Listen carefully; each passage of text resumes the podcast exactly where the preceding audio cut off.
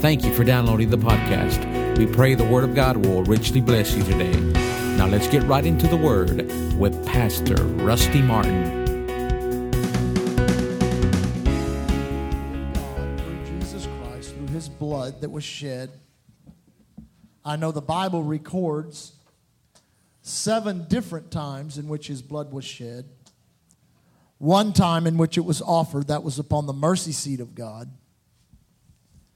Blood covenants are not something strange to this world. Even today, there is practice of blood covenants, even here in America. Many of the, many of the criminal groups that do a lot of the crime in our nation that are organized uh, are blood covenant groups. I know uh, reading about several of the outlaw motorcycle gangs, how they uh, cut uh, a blood covenant with one another. Uh, that's why many of them get away with so much crime, is because they're in blood covenant with each other. Uh, in the evangelization of the, the continent of Africa, once it was realized that the gospel that was being preached was a gospel of a blood covenant, the door for the gospel was opened uh, to preach to be preached throughout all of Africa. And uh, when we understand, when we have an understanding that Jesus shed his blood, his precious blood, and then offered his precious blood so that we might be redeemed, I guarantee you that covenant that we have with God becomes a secure thing. Listen, you can be secure in your salvation. Uh, you do not have to waver and wander from one day to the next, uh, whether you're in or out. Amen.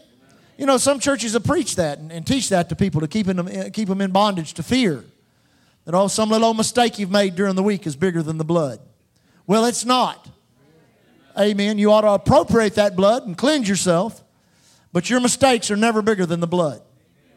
Uh, your problems are never bigger than the blood. Uh, the blood purchased uh, salvation and healing, purchased the church. Uh, that covenant is established. Now, what's unique about that is God began. Remember in the garden, the man and the woman, when they sinned, the Bible says they saw that they were naked. That word naked is uncovered. And so God clothed them with animals. And what he did was to uh, uh, kill some of those animals in the garden and shed their blood in order to cover them, which gives us an understanding of that first covenant that God had with the children of Israel through the patriarch Abraham, that that entire covenant was based on the blood of animals.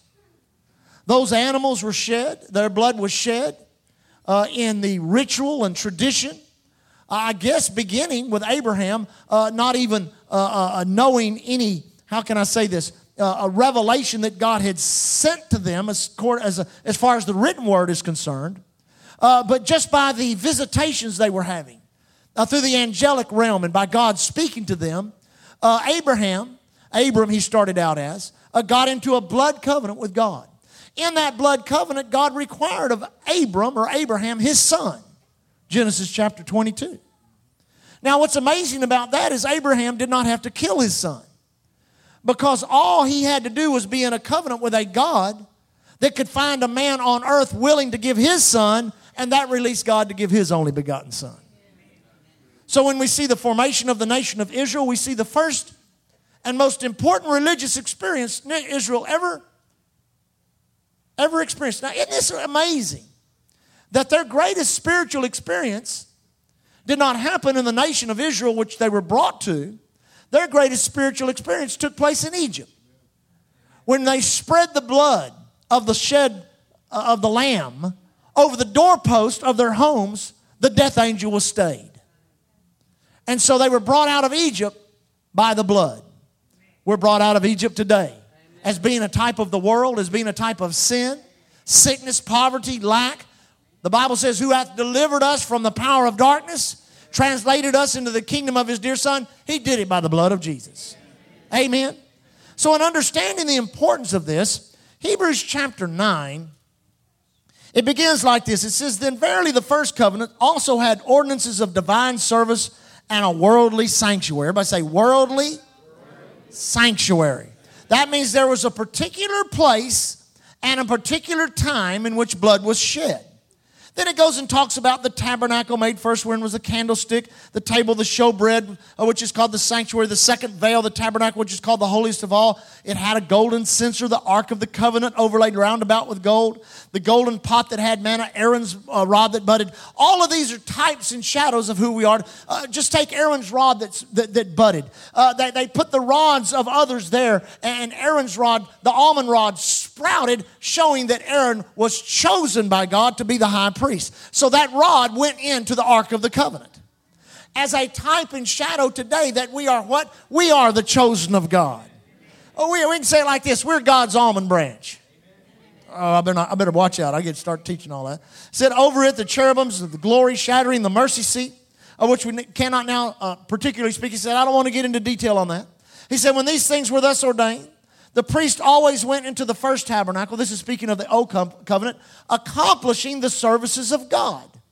But into the second went the high priest alone every year. Notice this, not without blood, which he offered for himself and for the errors of the people.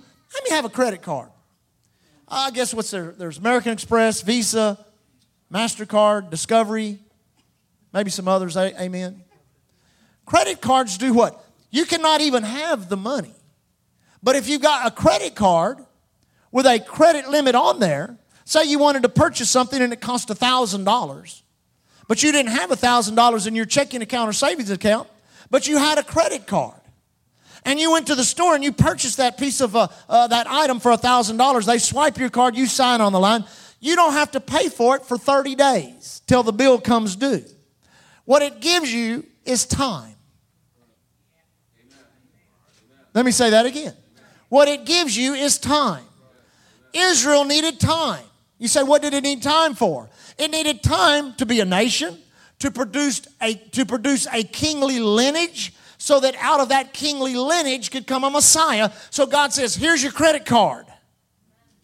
It's going to be a priesthood that has access to God during the feast days and during other times in which they come into the Holy of Holies with blood for themselves and for the sins and the errors of the people, I will take that credit card and put it on your account. Are you with me? But now notice this. It says in verse 5, uh, excuse me, verse 8, the Holy Ghost, this signifying that the way into the holiest of all was not yet made manifest while the first tabernacle was yet standing. Now that may sound very complicated, but it's really not. It's just saying that the way into the holiest of all, where's the holiest of all? It's not on earth, it's in heaven. So while the tabernacle, while the temple, while the ordinances of the Levitical priesthood were going on, there was no access to the holiest of all. But now notice this, which was a figure for the time then present in which were offered both gifts and sacrifices, now notice this very closely, that could not make him that did the service perfect pertaining to conscience. Another word for conscience would be lifestyle.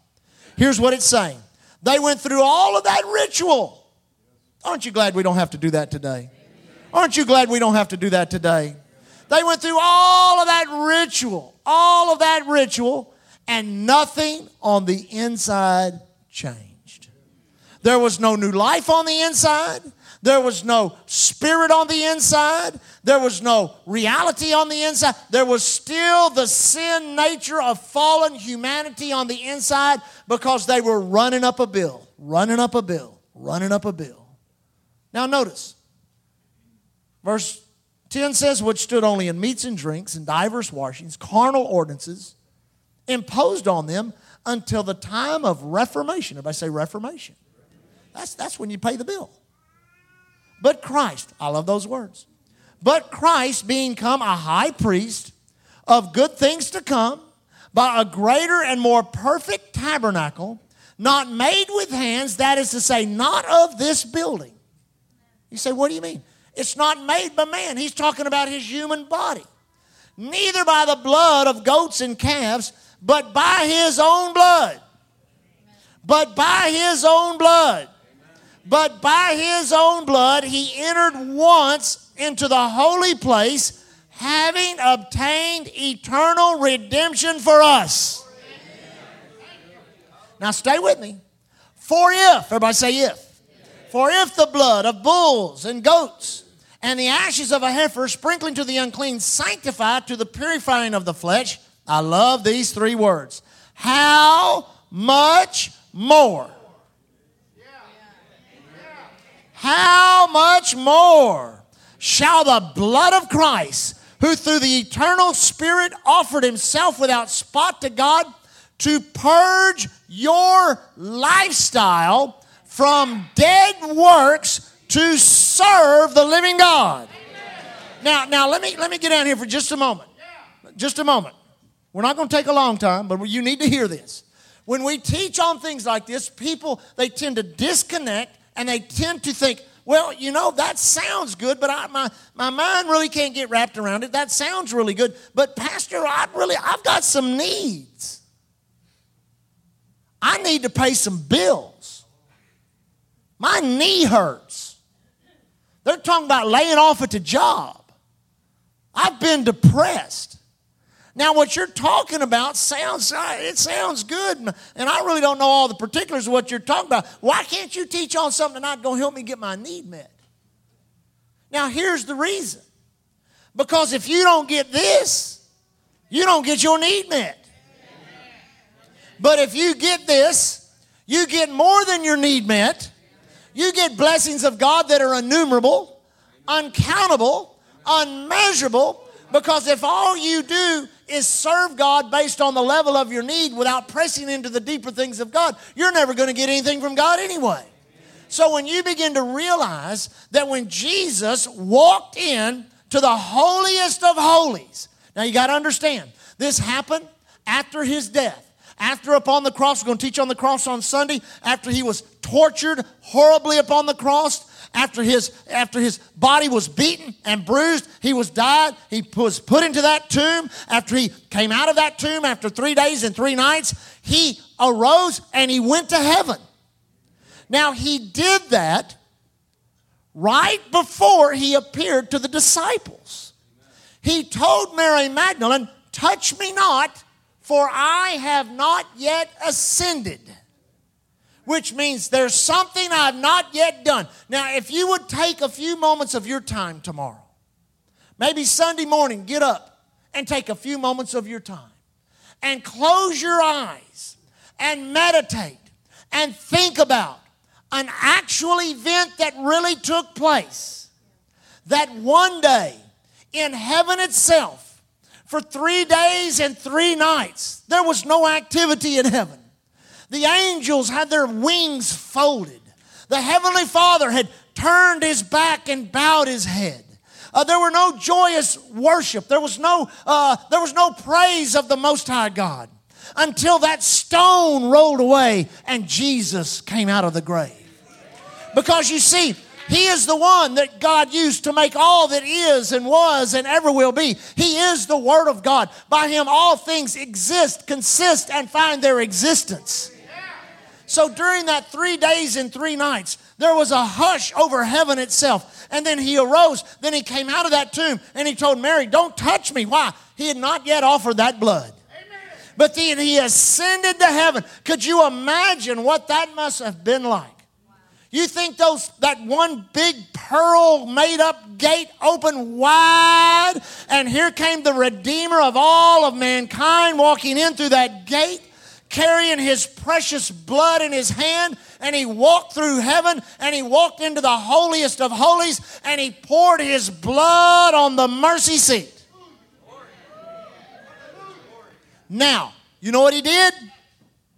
He paid the bill for all the sin of Israel. From the Abrahamic covenant to John the Baptist and Lazarus. He paid the bill for all the sin. But not only that, He didn't pay our bill. You say, You didn't pay our bill? No, He left a deposit.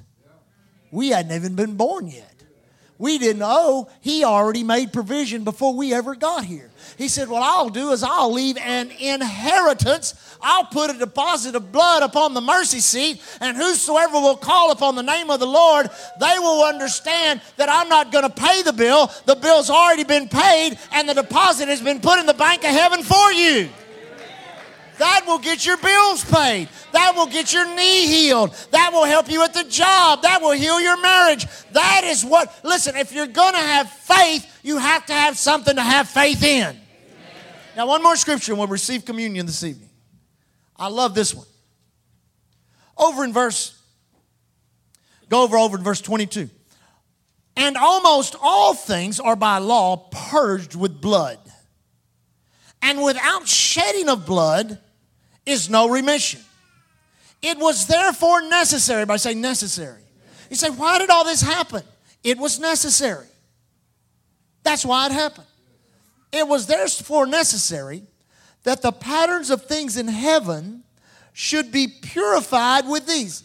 Apparently, when man fell, it not only affected the earth, it affected something in heaven. It wouldn't say that if it didn't. See, I thought everything was perfect in heaven. It is now. But at that point, there was something wrong. You say, why was there something wrong in heaven? God could not access his earth.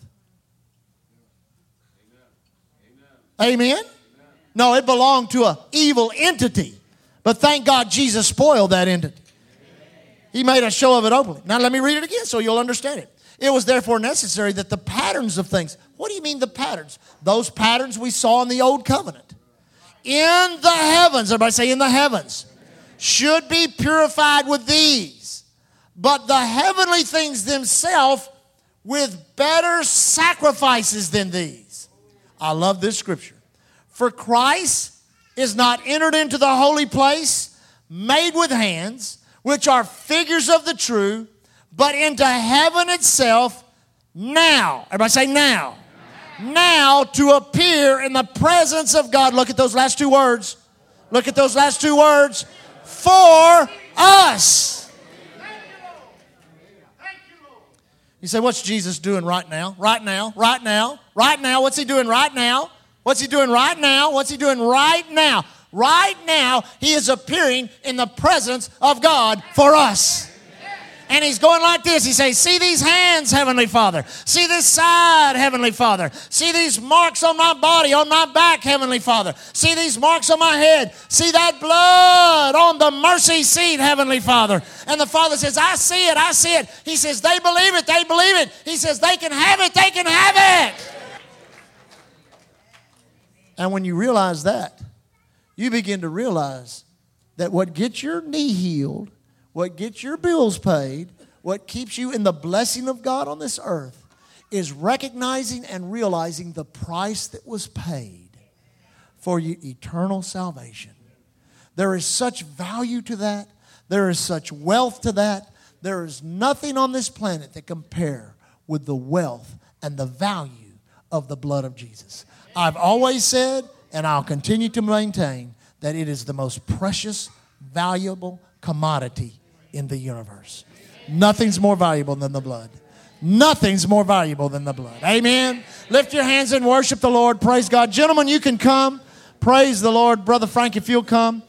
Thank you, Lord Jesus. Let me read you a scripture as they pass out the communion implements here this evening over in the book of First Corinthians. Hallelujah. We invite every person who is born again, if you are a born again Christian, if you've believed in your heart and confessed with your mouth that God has raised Jesus from the dead, you are born again. We invite you to receive communion. You don't have to be a member of Island Church, you just have to be a believer. The Apostle Paul writes to us in 1 Corinthians. He says, For I have received of the Lord that which I also delivered unto you that the Lord Jesus, the same night in which he was betrayed, took bread. When he had given thanks, he brake it and said, Take, eat, this is my body, which is broken for you. This do ye in remembrance of me. After the same manner also he took the cup, and when he had supped, saying, This cup is the New Testament in my blood. This do ye as oft as ye drink it in remembrance of me. For as oft as ye eat this bread and drink this cup, you do show forth, or you do show the Lord's death till he come. Wherefore, whosoever shall eat this bread, wherefore, whosoever shall eat this bread and drink this cup, or the cup of the Lord unworthily, shall be guilty of the body and the blood of the Lord. But let a man examine himself. You know, that's an important word. Don't examine your neighbor, examine yourself. And so let him eat of that bread and drink of that cup. For he that eateth and drinketh unworthily eateth and drinketh damnation unto himself, not discerning the Lord's body. For this cause many are weak and sickly among you, many sleep. For if we would judge ourselves, we should not be judged. But when we are judged, we are chastened of the Lord, that we should not be condemned with the world. Communion time, communion should always be special. I know that many religions and denominations they take communion every Sunday. Actually, there are some that actually believe in communion for salvation. Communion will not save you. I said, communion will not save you. You can take communion every day of your life, and that does not save you. What saves you is believing in your heart and confessing with your mouth the Lord Jesus Christ. Now, communion is important, though. It is an ordinance of the church, an ordinance of the church. There are two ordinances of the church water baptism and communion. You ought to involve yourself in both. Now, communion is unique, and that it, it is the rehearsal of covenant terms to put one in remembrance. In remembrance of what, Pastor? In remembrance of the covenant that we're a part of. I've got it. Thank you. In remembrance of the price that was paid. In remembrance of the death, the burial, the resurrection of the Lord Jesus Christ. In remembrance of that. Also, communion time should be a time of reflection where you not only look to God, look to Jesus, but you look into yourself. Every person ought to do that. Many times we don't grow as we should in our character because of a lack of self examination.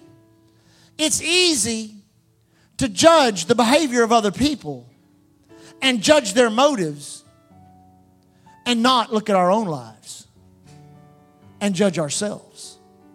But the only good that judgment has in your own life is self judgment. You can judge your brother all day long, you can judge your sister all day long. You can judge the government, you can judge the politicians. It doesn't do you a bit of good.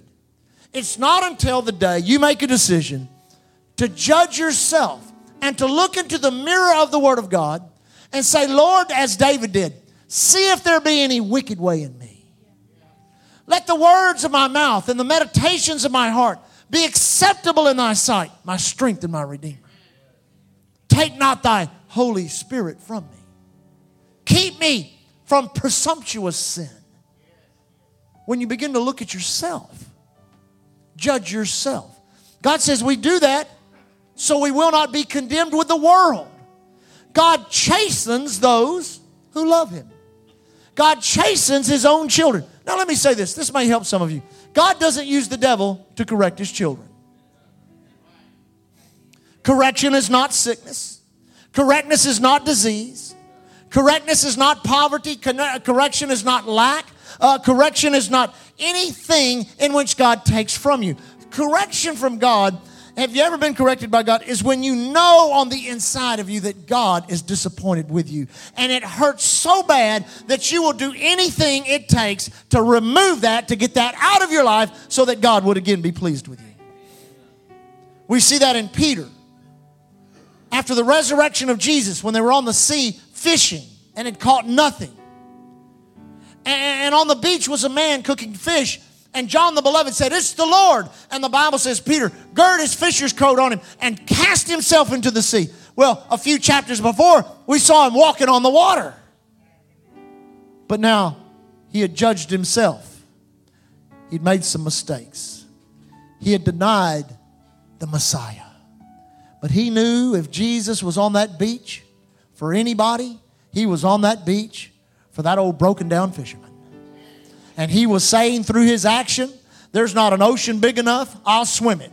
There's not a mountain high enough, I'll climb it. There's not any obstacle I will not go through because if He's on that beach for anybody, He's on it for me, and He's there in His mercy for me tonight. The same is true for you.